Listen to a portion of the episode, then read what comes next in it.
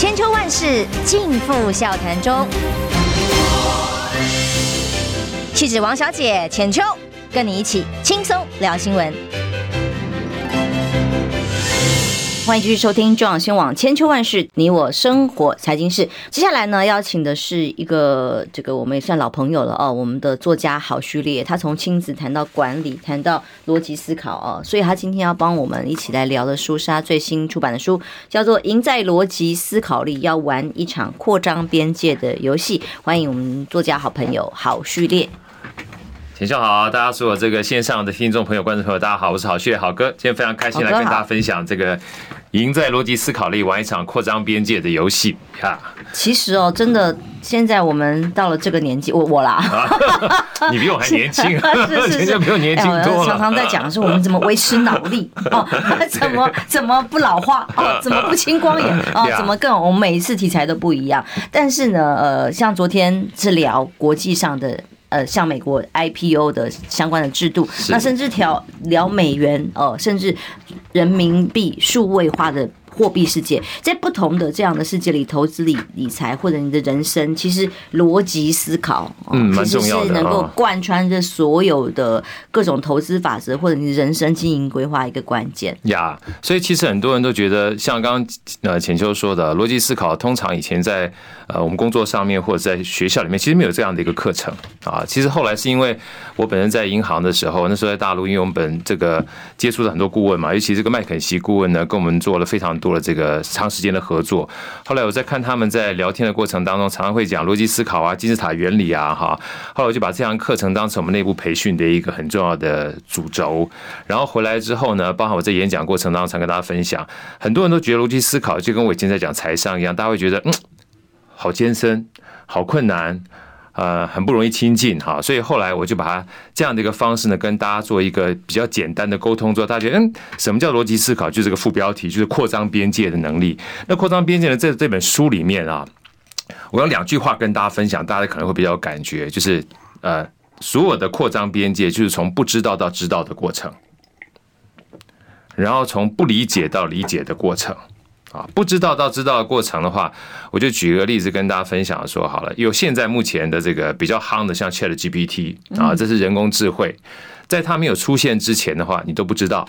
嗯，就算它出现了，你没有接触，你也不知道啊。但是你开始玩了之后，你知道，哎，三点五到四点零，才不过四个月的时间，它就可以从原来我们认知。他通过律师考试的后百分之十，到变成通过律师考试的百分之十。当你知道这件事情之后，你就知道哦，原来人工智慧它进步这么快。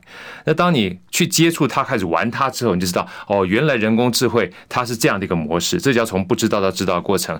那时候从工作上面以外啊，我想跟大家分享一个这个我自己那时候在大学碰到一个学长的这个经历。呃，像以前我们这个，我想请教，你那时候我们在。学生的时候应该收入不是很多嘛，剪头发应该很便宜吧，对不对？嗯，很穷，就不太剪 的，随便绑。对，随便绑，随便剪。我记得那时候我在学校剪的话，大概通常都是十块到二十块就可以剪个头发。真的假的？快剪，超级快剪。那快剪有时候甚至基本上带自己拿剪刀剪一剪就好了。八十年前嘛，奇怪，怎么这么便宜？十块。然后学校后来稍微长大之后，有五十块钱的，就不洗头的，好便宜哦，非非常便宜。然后家庭的立法，有时候妈妈看你实在没有钱的话，基本上可以让你赊欠一下，等有钱再再给。然后我记得有个学长。那个时候毕业了，毕业的时候，呃，又当兵，当兵回来时候，想要给自己就是稍微门面修整一下，就跑到一家这个我们那个时候现在也是非常有名叫曼都啊，想想要去让自己感受一下不一样的快剪的这个呃体验，然后一进去之后呢，就看到人家基本上坐在那个那个沙发上，他也开心坐在沙发上，然后这个人家就说，哎。你要剪头发吗？对，要剪头发。然后说你要洗头吗？他说对。基本上他讲完洗头之后，他就往要洗头的方向去走。但走的过程当中就被人家叫出来了，说：“哎，先不要，先洗头，坐在沙发上洗就好了。因为以前我们这边剪头发的话，你是要到剪发完毕之后这个洗水洗头池去洗的嘛。所以那个情况之下呢。”基本上，他说为什么洗头要坐在沙发上？他说你坐就对了，所以小姐就帮他这个在坐的地方洗洗洗洗洗，他才发现一件事情，原来洗头这件事情是可以坐着洗的。就最惊讶一件事情是，所洗的泡沫在他头上面晃晃晃，怎么晃就是不掉，怎么晃就是不掉。然后他觉得太压抑了，一直到洗完之后呢，他说来冲水，冲水的情况之下，大家可能现在目前都很清楚，但是那时候我们年纪轻啊，不清楚。请问你知道我们去冲水的时候，不是有一个类似所谓凹字形的椅子嘛？对不对？嗯嗯。凹字形的椅子，我们男生洗头发是直接趴上去的，所以他看对，因为我们基本上 我们基本上以前洗头是一个洗水池嘛，洗头池的话是直接趴着。我没有看过喝趴着就喝水吗？对，我们基本上趴着趴着洗的洗的过程当中呢是趴着，然后那个阿姨基本上在冲冲冲水之后自己就起来之后再洗把脸，所以他看到那个上世纪吗？好，所以她看她看到那个凹凹的之后，其实女孩本来就是躺着，对啊，对，躺着洗的，然后。他很开心的就趴下去了，一趴下去之后，那个洗洗头的这个大姐就是就拍拍他头，拍拍他身体说：“先生，要转过来。”对呀，就大家现在习以为常，是那个时候是稀奇的啦。不知道，所以那个时候呢，他跟我们分享这一段的时候，他说其实当时很糗，嗯。啊，但是他这一段呢，事实上他回来跟我们学弟分享说，一个很重要的概念就是，你不知道的事情，在第一次可能会觉得 很糗、很丢脸。很不好意思，但是你知道之后，你就不会觉得丢脸，因为下次你就理解了。嗯，所以其实有的时候在生活里面，我们都是一一段一段哈，从不知道到知道的过程啊。这是一个好哥讲说什么叫做逻辑思考扩张边界第一大块。那第二大块呢，是从不理解到理解的过程啊。不理解到理解的过程的话，其实这个跟我自己的亲身经验有关系。我记得那个时候，呃，我大概。我小朋友老二大概差不多三个多月的时候，我就到大陆去工作了。那我就到大陆工作呢，就偶尔就回来看看他，偶尔回来看他，基本上就跟我不熟悉，你知道吧？他不熟悉。有一次我这个呃好朋友到我们家里来玩，然后看到我之后呢，就看看我小女儿，看看我，看看我小女儿，看看小女儿，看看我，就突然说出了一句：那时候小女儿就差不多三四岁了，说：“哇。”你小女儿跟你长得好像，好险好险！我很担心她说说，你长得好像隔壁的王叔叔。对，我刚刚是在默默的替你担心，他说什么？那那就要哭得更难过了。所以她看看我，看看女儿，看看女儿，看看我，说出好像这句话的时候，我当然很开心啊，对不对？哇，就看到我旁边女儿大哭。嗯，我不要。对对，我不要啊，真的。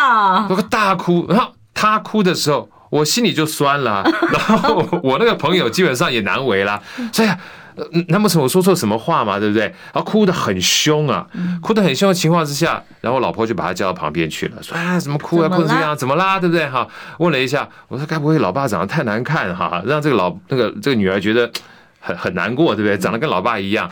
问了一下之后，才发现一件事情：小朋友想法很简单，她是女孩儿哦，她像妈妈，怎么会像爸爸呢？她是女孩就应该像妈妈，怎么可以像个男人呢？哈，对她而言是很大的心里面的冲突。嗯，所以当你理解这件事情之后，跟美丑无关，跟美丑无关，然后跟美丑无关，跟他的认知有关。哦，你一听完之后，哦，他理解了。你理解之后，你就知道说，原来跟美丑无关，你心里也就放下。小孩儿嘛，对不对？你干嘛要去争这个跟他的这种所谓认知不一样的东西？但重点关键是你要理解他，而且要厘清大家的认知，这也是逻辑很重要的一关。对，所以说扩张边界其实没有这么复杂。我还记得那个时候看认知心理学有一段啊，我也非常喜欢。他是一个我非常喜欢的作者，叫史蒂芬·科维。他一本书叫《高效人士的七个习惯》。嗯，他说有一次呢，他在呃坐搭捷运的时候啊，搭捷运人不是很多，不像我们这个捷运现在非常多人，就几个人坐在那边。然后史蒂芬·科坐着，然后车厢里面只有几个人。然后到一站停下来了，停下来门打开了，一门打开之后呢，一个爸爸。就带着三个小孩就上了这个捷运里面，然后爸爸就选择一个角落就坐下来，然后一坐下来之后呢，就发觉那三个小孩啊满车厢跑，哦，满车厢闹。那本来呢，史蒂芬·科也在看着书，那其他人都很安静。一看到这个小孩这么吵这么闹，就大家就看看爸爸，看看小孩，看看小孩，看看爸爸，给他压力，对不对？觉得说，嗯，你总该有点教养，人家说管一把，管一管吧，对不对？哈。所以每一个人基本上对这样的一个情境呢，是呃不舒服的、不开心的。然后史蒂芬·科维看了半天之后呢，忍不住就跑过去走一下，问那个爸爸说：“哎，这个爸爸啊，拍拍肩膀，拍拍拍拍肩膀。”然后爸爸本来在沉思，突然有人拍他呢，突然惊醒过来，说：“哎，什么事？”他说：“这位爸爸不好意思啊，我们这车厢很安静啊，你刚才这三位小孩呢，声音有点大，能不能稍微管一下？”儿子爸爸立刻站起来之后说了一段话，他说：“啊，真的很抱歉，啊，呃，因为我们刚从医院出来，这三位小孩刚失去了他们母亲，所以呢，他们可能还没有办法从悲伤的情绪当中走出来啊，真的很抱歉。他声音虽然很小，但是因为车厢也不是那么多人嘛，大家都听到了。所以史蒂芬·科维听到这一段话之后，他说当下他立刻改变了想要去责难这位父亲的想法，然后说出一句话说啊。不知道你刚经历一个这么悲痛的事情，我很抱歉哈。这个如果说有什么能够帮忙的地方的话，呃，不要客气，能尽量告诉我。然后我也希望你能够节哀顺变。然后他就默默退回他的位置上面去了。然后当他退回他位置上面去的时候呢，他就看一下旁边这些原来基本上眼神不是很和善的这些乘客们，哎，奇怪，大家起码都把眼神收回去了。嗯。然后该做什么做什么，都回到原来的自己的动作上面去。所以后来他说了一句话，也是在经济，就属于积极心理学上面一个很重要的关键啊，就是影响我们情绪的或影响我们的，从来不是事件本身，没错，而是我们对事件的看法、看法、感受、感受。所以这个基本上就是呃，我想跟大家分享的，第一个是从不知道到知道。这件事情基本上是扩张边界，所以我常跟大家讲说，小时候我们讲说不知道啊，觉得很不好意思。我说不要，以后基本上你听到不知道三个字，然后说我好骄傲，对不对？啊，可以再扩张。对，我可以再扩张。我从不知道到知道这件事情是很重要的。所以我在书里面讲两句话，其实我们最怕是自己不知道自己不知道，但以为自己什么都知道。对，很多人呢，尤其在政坛上没了。不小心多说了一句话，不好意思。再后后个咱们计划够哈，就是我们最怕自己不知道自己不知道。反而要很开心，自己知道了自己不知道，因为不知道是知道的开始。那另外一个呢，就是我们刚刚讲情绪上面啊，理解这件事情蛮重要的。尤其在我在上课过程当中、分享过程当中，人家说：“哎，那所以逻辑思考力是不是都适用于职场上面？”我说：“不是，就像刚才我女儿跟我一样，如果在发脾气，哭什么哭？一骂她完了，对不对？爸爸长得跟你不一样，是不是很丑嘛？对。但是你理解他只是男女这样的一个概念的时候。”你就理解了，理解你就多了个体谅。所以有两句话，我想跟大家分享，尤其是在呃父母跟子女之间教养，或者是职场上面，甚至是朋友，就是不一样啊，未必唱反调。嗯，不一样，它只是不一样。嗯，你要理解我们本身跟外界的不一样，它是一个常态啊。当你理解了常态之后，你去理解它后面的故事，不要从结论出发。就是我跟大家反，不要看到结论而已，看到基本上很吵很闹。但了解他的观点，了解他背后的故事哦，原来他刚失去了母亲，原来这位这个先生刚失去了他妻子，你不忍心再去，你多份体谅。啊，是。好，所以这就是呃第一个我讲这个所谓逻辑思考的话，我想跟大家分享。这本书呢，除了是一本工具书，有很多的工具之外啊。那最重要还是一个思维的书，尤其我常常讲说，思维对了，工具如虎添翼；思维如果偏的话，你学再多工具的话都形同虚设啊。所以这个是一个逻辑思考力。我想第一个带给大家分享哈，那刚刚讲这么严肃，可是我刚刚都忍不住，因为我在政政坛待过一段时间，都忍不住用混乱的时代多思考一个邪恶的概念，逻辑上也有个反思啊，都想是不是这个爸爸骗人？没有啦，想太多了。不，前就讲这句话就对了，因为这件事情回过头来哈，就是我们讲说扩张边界虽然很重要，但是我这书里面有三个其实贯穿的重点，一个叫扩张边界，一个叫做以终为始。第三个叫行动为王，就是他是不是在骗人？理解别人的谈话，但是你也要去厘清事实啊。还有这个边界是他讲讲的边界是不是真的边界嘛？没错，才能真的达到真正的共识。哦，你讲讲这个话，就突然让我想到一个这个我跟我老婆之间的故事。因为我现在周周末 这个可可以聊一下这个这故事啊，故事比较有趣。我因为周末有时候骑脚踏车嘛。他骑完脚踏车之后，要回来就是想要去享受一下温馨时光，然后到了咖啡厅，咖啡厅去找老婆去喝咖啡。因为运动完毕是我的事儿，那运动完毕之后，你总要稍微陪伴一下嘛，哈。所以我们在家附近有一个路易莎咖啡，然后每次咖啡的时候，就他带他手机看剧，那我带我的书看书，各做各的，但享受一下浪漫的时光。他有一次呢，我们两个是坐着坐着，然后我看书看得非常认真。然后他就突然叫了我一下，那我没听到，叫了两三次，因为他跟我讲了一段他看到剧里面很不错的、很有意思的桥段要跟我分享，但我在看人没听到，他大叫一声“老公”，我突然惊醒，我说什么事儿？他说我叫了半天，刚跟你讲，那没听到吗？我说啊，我没有听到。他说你耳朵有问题，要去看医生。生气了，生气了。嗯，啊，你耳朵有问题，要去看医生，因为我没有听到。啊，乖乖就把这一段这个 complaint 就吞下去了。吞下去过了一段之后呢，他在看剧，我在看书。我发觉看到一段书很有趣，我想跟他分享。我觉得哎，这段书很有趣，巴拉巴拉讲一大堆。我说老婆，你听到了吗？老婆，你听到了吗？老婆，他被我惊吓一下。什么事？我说我刚刚讲了半天，你有听到吗？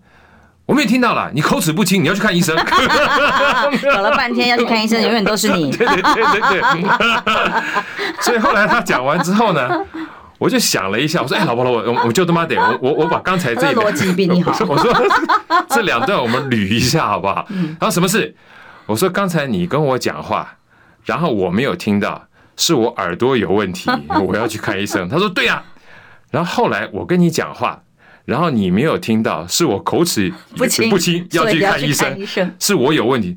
他想一想说对呀。我说所以不管是你讲我讲，我没有听到，你没有听到。”都是我耳朵有问题，跟口齿有问题，我要去看医生，对不对？他对呀、啊，他讲完对啊，自己哈哈大笑，对呀、啊，对呀、啊，对呀、啊，对，你说的太有道理了。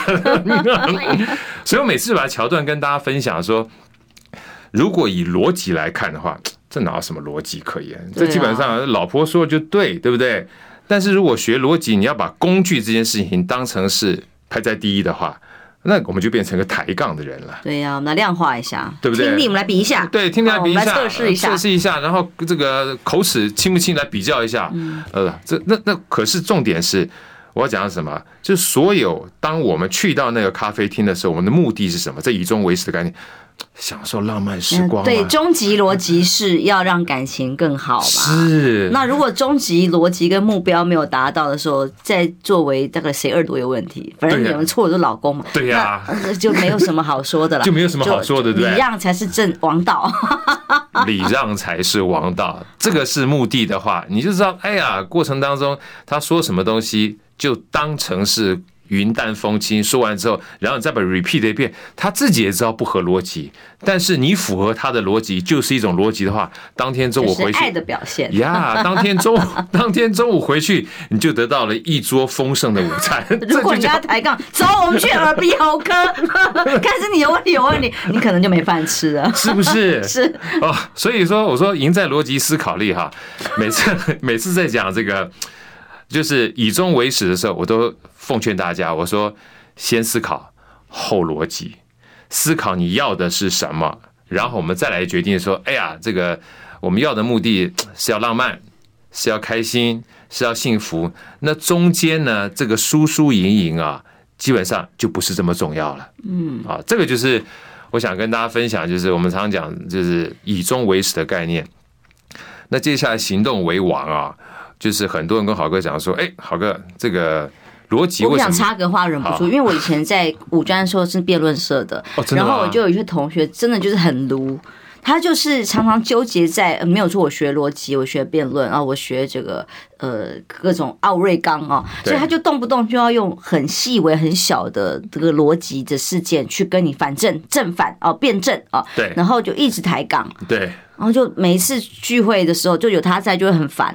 是不是？后来去念的哲学系，可能也是 他所适合的。哎，但我讲的不是苑老师哈。好，总之就是，如果逻辑是用在这种跟别人只是太枝微末节的抬杠上或争执上面呢，可能只是适合法庭吧。但在真实人生里却是没有帮助的啊。对啊，因为回过头来就是，呃，哈佛曾经做过研究啊，他做了七十年研究，就是人生的终极目的到底是什么？他做了很多的这个调研，甚至观察了很多人，后来。结论只有一个英文字，然后中文呢是两个，英文字叫做 relationship，关系。啊，然后中文就是关系嘛啊，那真正的终极目的如果是关系的话，哇，那就有意思啦。嗯，就是这我们说为什么说有的时候吃亏就是占便宜，嗯。啊，你嘴上基本上好像不合逻辑，好像不合逻辑，对不对？是的，就是所以我说有的时候很多逻辑呢，它是有点。反人性的，这也就是为什么以前哲学式的苏格拉底提问说：“哎，要是问到这个终极目标是什么？”如果大家有机会的话，也可以在网络上面打五个字，叫“第一性原理”。嗯，就回到事物的本质，嗯，回到你到底要求是什么？这叫以终为始的概念嘛。如果我们真正到最后，就是觉得跟别人的关系，这个别人关系的三个关系，一个是跟呃环境的关系，就像我们讲这个 气候变迁，你要注意啊，对不对？是。然后跟朋友之间的关系，跟自己的关系，如果你很在乎关系的话，那把关系当成是一个幸福的目的，很多的枝微末节啊，你就理解什么叫吃亏就是占便宜了。嗯，休息一下，马上回来哦。逻辑就在这里，你知道吗？不花一毛钱，听广告就能支持中广新闻。当然，也别忘了订阅我们的 YouTube 频道，开启小铃铛，同时也要按赞分享，让中广新闻带给你不一样的新闻。欢迎回来，中广新闻网千秋万世，你我生活财经事。今天聊的是书，这本《赢在逻辑思考力》，而且很会讲故事，风趣幽默的，我们的好哥，好，yeah, 大家好，我是好趣的好哥。像刚才跟那个浅秋在聊啊，就是。呃，我们讲说，不管是哲学也好，逻辑也好，常常就是思辨嘛，嗯啊，想一想之后，然后辩，然后把辩论这件事情当成是很重要的关键。其实它本身是没有错的，但不见得是呃跟别人辩论啊。就是我有我记得有一本书叫《批判性思维》，嗯，然后批判性思维呢，我一直看的时候就是，哎，这讲的太有道理了。我就以后基本上别人讲话的时候，我不要认为他是对的，对不对？一定不能把别人说的话当成是真理。又回回扣，我们以前听到一个，就是尽信书不如无书。所以批判性思维这本书一定是讲这样的概念。尤其那本书叫《思辨与立场》嘛。后来看完之后，有点大开我脑洞。他讲的批判性思维跟思辨与立场，不是批判别人，嗯，是批判自己啊，是批判自己。就是当你每一次。想要去批判别人的时候，先停一下，等一下，问一下，你是不是真的理解别人在讲些什么东西？啊，其实我刚刚讲不知道到知道的过程，还有一个，我那个时候大概十多年前，我我女儿也是给我大扫除的这个故事，超也是超级经典，也是我们大扫除嘛。然后大扫除，他们那时候都已经听在就看手机啦，哈，看听串流啦，然后突然大扫除，砰，拿出个黑盒子给我看，嗯。哇，看到超开心的，他爸爸这什么东西？我说这个东西叫 Walkman。嗯，浅秋你知道什么是 Walkman？随身听，你知道对不对？我还是算那个年代，虽然不想承认。对对，我我说这个叫 Walkman，爸爸什么叫 Walkman？我说 Walkman 就是随身听。当时就一直问为什么不是 Walkwoman？对，我当时就问过这个很蠢的问题，没有人要理我。对对，这个这个这个是另外一件事情。然后一看 Walkman 呢，每次我在上课的时候。会说啊，我知道，我知道。我说，当你说你知道的时候，那都是钢铁，好，大家都知道。是是是。然后我说，问猜猜看，大家知道什么品牌吗？有人说 Sony，我说不是 Sony。他说好哥，我知道，爱华的。我说对，是爱华。天哪！我说一听到爱华之后，感觉又是港铁啊，都是同一个年代的。然后女儿说这啥玩意儿？我说这 Walkman，来，他爸，这是到底是干嘛？我说你等一下，好，你去先帮爸爸拿两个小电池来。然后再拿一个耳机啊，拿个耳机。那等我一下，我去床下面哈，拿一个东西干嘛呢？我们家床下面有这个一个小木箱，还用这个那个叫做保鲜膜包起来的。过去很多的录音带啊，录音带。那反正管它什么录音带，我就翻了一个小角，一抽抽出来一个录音带。流行四十五，嗯，天。哪！现在目前在这个荧幕上的很多人可能不知道什么叫流行四十五，那就是我们那时候所有这个流行音乐的合集，嗯。啊，那个合集呢放在这里面，就把当初最 pop 的音乐放里面。那我没想到说把流行四十五拿出来，就是放到这录音带里面，然后把电池装进去，把耳机插进去，会动。哇，会动，因为会动，然后因为保存很好，干燥剂嘛，然后就把这耳机放到我女儿旁边听，一听哇，她好讶异，她。哇哇，有音乐！我说对啊，他说这怎么怎么发出声音来的？因为他看到里面在转。我说来，宝宝跟你分享一下，把这个盖子打开。我说这个叫做录音带。他说我爸爸这我知道，只是我一直没有认真听过。我你看这个黑黑的这玩意儿哈，叫做磁带。嗯。然后这个 Walkman 的，上面有个白色叫磁头，然后把这个磁带呢跟磁头盖起来之后，一按 play，它在转的过程当中呢，两个一摩擦，声音就出来了。他一听完之后，再把它盖起来，再按下 play 之后，一边听就说出了一句基本上令我非常震惊的话。他说：“爸，哇塞，这真是高科技呀！” 我说：“好可爱。”不能说他错，因为对他而言，他没看过。是是是。那他不知道呢？这件事情跟他过去的认知是不一样，所以有另外一本书叫克里斯滕森讲说颠覆式创新，颠覆式创新讲说很多的东西啊，真正颠覆我们思维的，从来不一定是最前沿的科技，而是我们不知道的事情去满满足我们的需求嘛。所以那时候我跟他分享的时候，第一个满足他好奇心，第二个我知道原来他没看过这件事情，对他而言就是高科技。那当我跟他分享说，哎，你知道什么叫高科技吗？你们现在这手机才是高科技，但他看不到。嗯，他不知道背后的逻辑，晶片更细微的科技在，他不知道啊。但他看到这些事情，他可以感受到声音啊，透过动作去呈现出来这件事情。所以我说，当我在跟他分享说，你那个才是高科技。我们现在这个，你看到这个 Walkman 呢，最多就是二十首曲、二十首曲子啊，三十首曲子。你那个手机啊，可以连接到世界任何一首曲子啊，那个才叫高科技。那说完之后，他就知道哦，原来。这个叫做 Walkman，这个叫手机。他对这一件事情呢，他就理解了。那下次别人再跟他讲的时候，真是个好爸爸。啊，他对，姓好嘛，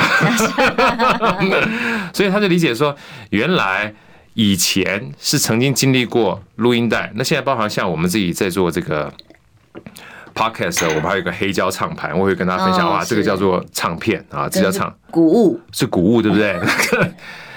是古物这件事情呢，某种程度上面。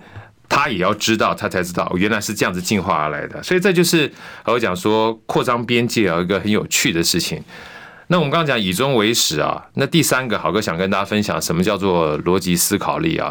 很多人都说逻辑思考一定是呃跟想法有关，我说嗯不一定啊。我觉得最重要关键是你要行动，嗯，要行动，叫行动为王。所以说扩张边界，以终为始，行动为王。扩张边界呢，是从不知道到知道。不理解到理解，那以终为始呢？要想清楚你的目的是什么，不要让自己的辩才啊成为影响你目的的阻碍啊。那第三个行动为王呢？呃，其实我在这边界里面还特别有讲了三个不同的边界，一个叫做知识边界，嗯，啊，知识边界就从不知道到知道嘛。那这边简单这个分享一下好哥的工工具啊。然后说好哥怎么样去扩张自己的知识边界呢？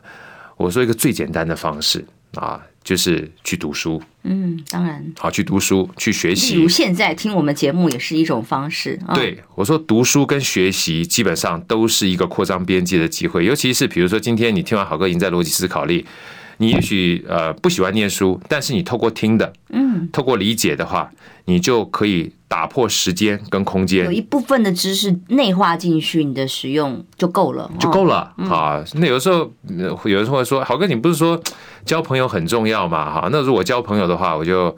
呃，不一定要看书了哈，有有，通常这个不想看书有很多各种不同的理由，对不对？我说对啊，你交朋友是很重要，但是你交的朋友不就不不不就是就是你身边这群朋友嘛，对不对？有限啊，有限啊。我说你你你有办法交到孔子吗？你没办法吗？你有办法教到巴菲特吗？你有办法教到康德吗？你没有教到啊。但是你念了巴菲特的《雪球》，读了查理芒格的《穷查理宝典》啊，然后读读《论语》，读读《孟子》。你就可以打破时间空间，认识跟你不一样圈子的人嘛？就思考，就思考就不一样了。所以有一句话讲说，不怕呃，不是你多优秀，而是你圈子弱嘛。听起来蛮蛮狠的哈，就是你要很优秀的话。要要能够有不一样的圈子，而这圈子你要扩大圈子的话，其实读书是一个很棒的方式啊，所以学习是一个很棒的方式。包含天天我们千秋万世啊，这个也是很棒的玩。就是片段的资讯进去之后，怎么进一步的去诠释啊，然后你吸收之后成为自己的知识，这个边界，而且是你也要选择越广一点，当然就越好。对，各种不同的平平台啊，不管是书、呃，podcast、podcast 啦、YouTube 啦，任何的。各种不同的，所以说这个东西呢，就牵扯到好哥。其实我从二零一五年开始听音频，嗯，开始听音频。那段时间，为什么听音频呢？其实也是有原因的，因为我在二零一五年到一六年的时候开始骑脚踏车，哦，然后可以骑脚踏车骑阳明山，好，骑阳明山，然后开始练铁人三项。那段时间我自己练定定了一个目标，记得你瘦身的大计划，瘦瘦身大计划经验啊，对啊，瘦身大计划。然后那个时候呢，其实。也许有人听过，好哥跟大家分享一下。我大概在三十二岁的时候，就有人别人找我要做铁人三项，就铁人三项。那个时候找我的人是二十一个二十八岁的年轻人，我就跟他讲说啊，我心老啊，老不扣零了，对不对哈？可是等到我真正完成铁人三项一百一十三公里的时候，是四十六岁的时候。然后完成二二六的时候是四十九岁的时候，是两位老大哥带我去完成的。真的没有什么是不可能的，没有什么不可能的。所以说这件事情呢，让我体会到一件事情，局限这件事情啊，你只有透过行动才知道说，哎，是有不一样。尤其这段过程很有趣，我记得那时候。呃，我要骑脚踏车的时候，我是一个老大哥跟我讲骑脚踏车，时候聊聊聊聊聊聊聊嘛，聊聊聊的时候，一开始认识他，他说他年纪这一大把哈，大我十几岁。他说从一开始创业，然后把自己身体从不好变好，他都是有两个关键字，让他能够自己从不一样的，从原来瘦瘦胖胖的人，身体不好人变成瘦瘦，然后做创业。我说是哪两个字？他说“愿意”两个字，嗯，啊，那我讲“愿意”两个字，我听完之后，我觉得这个价值感很很棒，你知道吗？那时候讲完之后，我点头如捣蒜。然后说愿意，他说一讲愿意很重要，愿意让他创业，愿意让他赚钱，愿意让他健康，愿意让他基本上骑脚踏车，愿意让他铁人三项，所有的努力都是值得的，都是都是愿意，因为你愿意，因为你愿意，然后愿意跟行动绑在一起。男人结婚前什么都愿意，结婚后什么都不愿意。姐就怎么都说到我们重 重要的思考逻辑，然后说着说着我就点头如捣蒜，然后这时候他就突然爆出了一句说：“怎么样？下礼拜四。”愿不愿意跟我一起骑骑脚踏车，骑风柜嘴？我说，这个时候厉害的人就是这样子。当你点头如捣蒜的时候，你要再说不愿意都很难了。是啊，对，我说愿意，一看，顺便他一刚刚我讲的时候，我就稍微这个。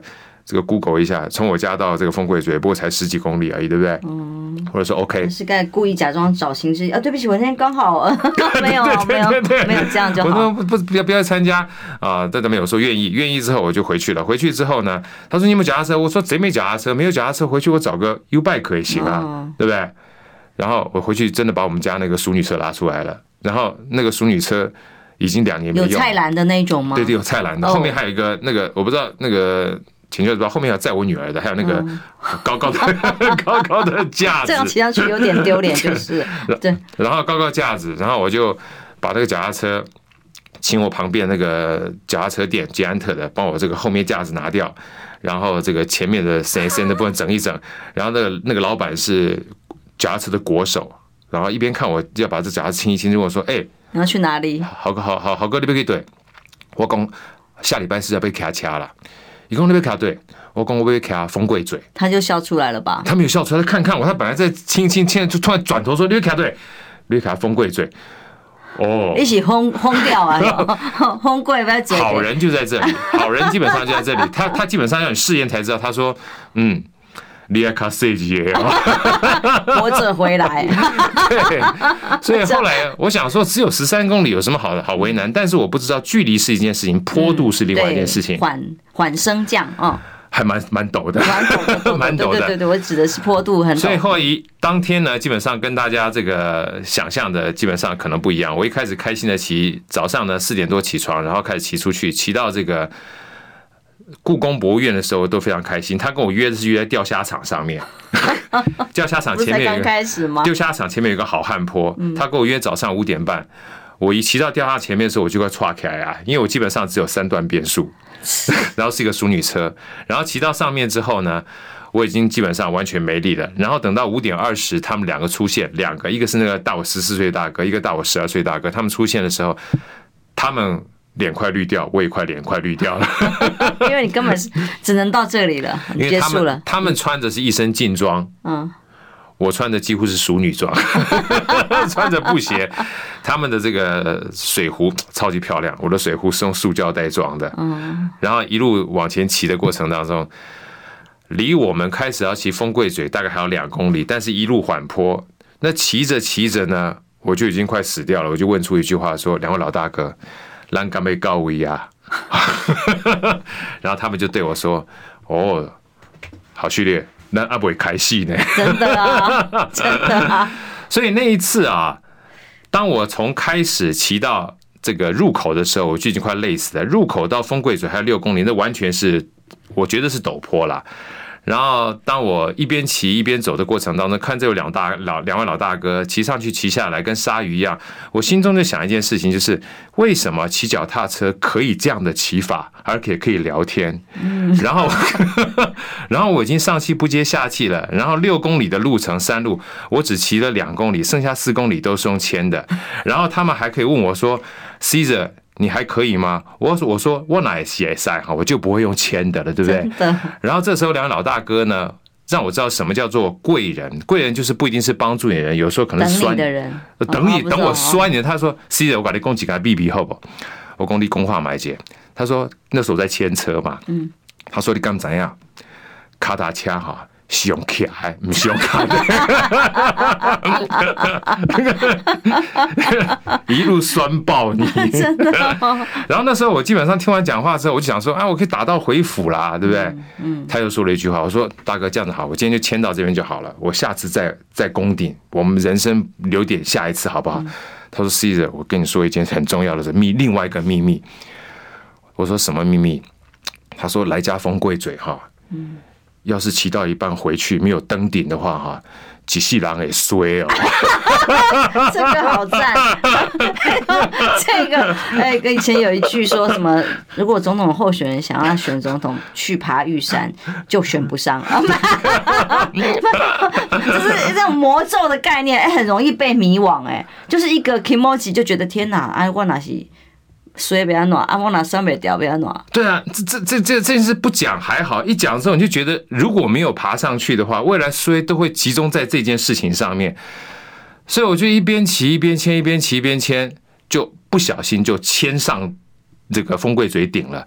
那牵上顶的时候，我就告诉我自己，以后随便不要乱跟别人答应，以后不要说愿意这件事情哈。这件事情以后跟这两个老大哥相见不如怀念，对不对？正常嘛，对不对？关系基本上到这边就好了。但是到登顶的时候，不会觉得有一种无比的畅快吗？好，无比的畅快。过程当中我还没讲嘞，那个时候我基本上骑着这个熟女车，旁边还有一个骑 U bike 从我旁边呼啸而过，咻咻过去了。咻过去之后呢，还跟我哈哈哈哈讲说：“哎呦，笑脸的，你那卡卡还丢胸啊，因为我脚没有办法伸直。”我就想说：“哇，卡还丢胸，我脚没有办法伸直。我看你骑 U bike 脚也没有伸直啊，对不对？为什么差别这么大？”后来我骑到上面想说：“哎呀。”人可能是有差异的啊，那我基本上以后呢就不要随便说愿意，跟这样老大哥相见不如怀念，下山就好了。下山完毕之后呢，第一个礼拜这两个老大哥没有打电话给我，第二个礼拜也没有打电话给我，到第三个礼拜之后，我又看到那个老大哥打电话给我，我一看到之后想说，深呼吸一口气，千万不要再说愿意啊，不要再说愿意。然后他一讲话之后，厉害的人就是这样，他说：“Caesar，给阿里起礼拜几？今天礼拜二。”后天礼拜四又到了我们一起骑车的时间了。我们等了三个礼拜，就是在讨论啊，要怎么样让你能够一次登顶。后来我们决定了，你下后天哈来这个跟我们集合地方的时候，你不要再骑脚踏车来了，你开塞下来以后啊，嗯，我们车帮你准备好了哦啊，我我我们我我们有车。你以为解决方案对不对？但是你也想不要去啊。他后面后来说了一句话，你就快快快抓狂。他说：“因为我跟另外一个大哥哈被跨麦姐，你骑不上去，到底是狼 A 不稳，等下是掐 A 不稳。”所以后来呢，基本上我想说，哎呀，这种东西是孰可忍孰不可忍啊。是，但是我们是得进一下广告。到底有没有忍住？一定是没有的。这个策略太强了，真的是话术。休息一下，马上回来啊。听不够吗？快上各大 Podcast 平台搜寻中广新闻网新闻，还有精彩节目都准时推送给您，带您听不一样的新闻。中广新闻。欢迎回来，壮轩网千秋万世，你我生活财经是最后十几分钟了啊！欢乐的时光总是过得特别快，因为听好歌来讲故事总是好有趣哦。结果你当然这个老前辈叫你要再骑这第二次车，车都帮你准备好了。对啊，当然要证明到底是人的问题还是车的问题啦。对啊，你看当他讲人的问题还是车的问题的时候。你原来想要讲不愿意这件事情就被压下去了。对，难道我能说是我的问题吗？不行啊，孰可忍孰不可忍？好歹我也是个男人嘛，对不对？然后就去骑了，真的车好重要，一次就上了。嗯嗯，好，那个台车非常非常厉害，那是欧贝啊。那时候我还记得说，哇，这个车怎么真的差这么多？因为前面三盘，后面九盘，加起来换变速就二十七盘，跟我那个三盘，它基本上多了将近二十四盘的这个变速，所以你整个。就是你可以因应各种不同的地形哈，去变你的这个力道，所以骑上去之后，那个时候就真的成就感爆棚了。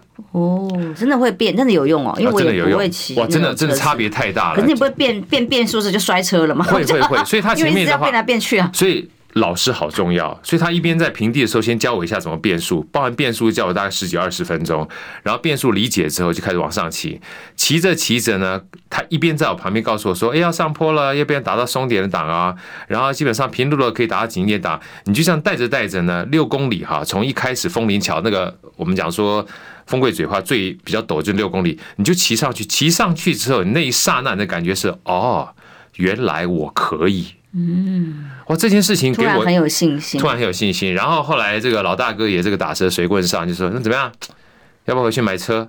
我说好啊，好啊，买车。好，在上面就聊天。他说买车啊，这个很重要，车很重要。工欲善其事，必先利其器。你做了之后，你就知道工具很重要，所以行动为王，感受就出来了。然后接下来问一句话，你看边界一直持续不断扩张，那你打算预算多少？我们帮你去找一下车。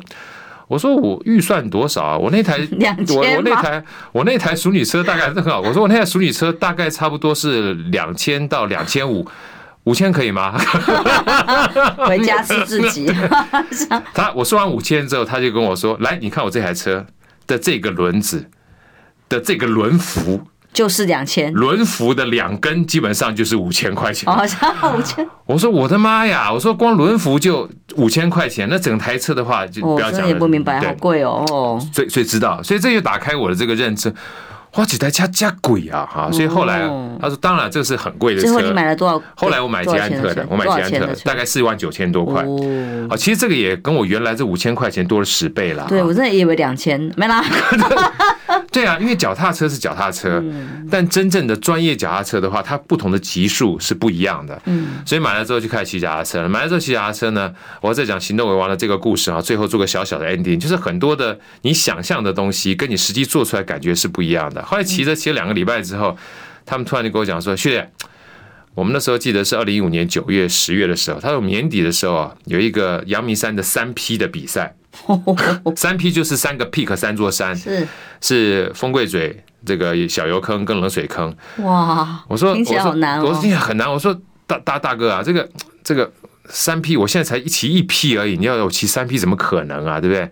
才六公里而已，然后你要骑八几公里，要爬升两千多公里，他没关系啦，反正先报名再说，报名费才九百多块钱而已啊。你先报名之后呢，呃，骑多少算多少嘛，啊，骑不过。骑不到三匹一匹也行啊，嗯，我说哇，这么贴心的这个师傅哪里找？我说好，就把他报下去了。一报下去的时候，我就把这个报名单传给这个师傅看，然后这两位师傅就跟我讲说啊，报完名了。我说对啊，怎么样？好，他说那明天开始我们就集训吧。我说集什么训？他说报完名了，不就是开始要练习吗？就一定要把三 P 给骑完呢？运动加精神。我说 你不是说没有骑完没关系吗？他说：“既然都报名了，怎么可以没有骑完？也是话术，也是话术，对不对？嗯，所以就这样经过三个月之后，从一开始六公里，然后变成二十公里，变成三十公里，变成五十公里，快速哎，算是师傅领进门领得好，领得好，也被逼得好，也被逼得好，所以后来呢，就顺顺利的把它骑完了。所以有的时候你觉得你不可能的事情啊，你要做了才知道。”所以，我刚刚讲说读书呢，这些东西基本上你可以读书理解脚踏车，你可以读书理解乐器，这个叫做知识边界。但知识边界呢，要变成自己的能力，比如说我可以骑上山上面了，这个基本上才会扩张我们的能力边界，这个是要体验的。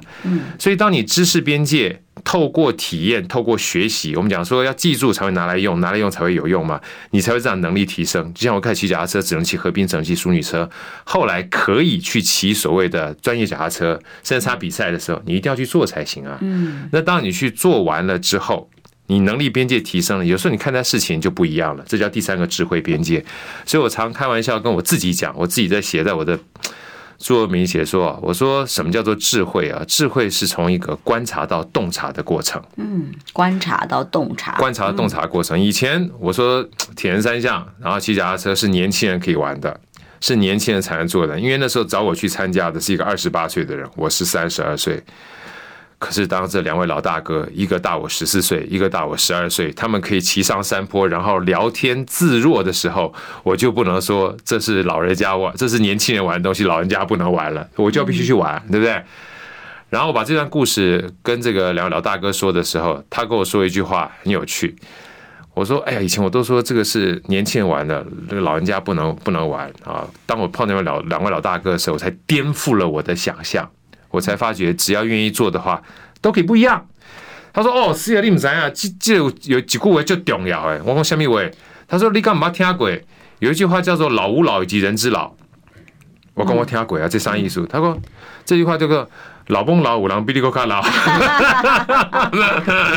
千万不要觉得自己老。”你只要把自己有了局限之后，你很多就不会跨出去了。边界越广越好。对，边界越广越好。没有什么是不可能的，那也是你受教啦。说真的，我要去爬玉山的时候，他们把我带去五连峰训练，他就说。他也是跟一样上山的时候说，没关系，爬不完没关系哦。五连峰中间可以撤退嘛，哈。对。但是中间他就告诉我没有爬不完，一定要五连爬完。但是我就很不受教，两峰一峰吧，我忘了一峰吧，有个撤退点我就溜了，就自己溜下山。但是到玉山，他们本来是说你爬不完没关系。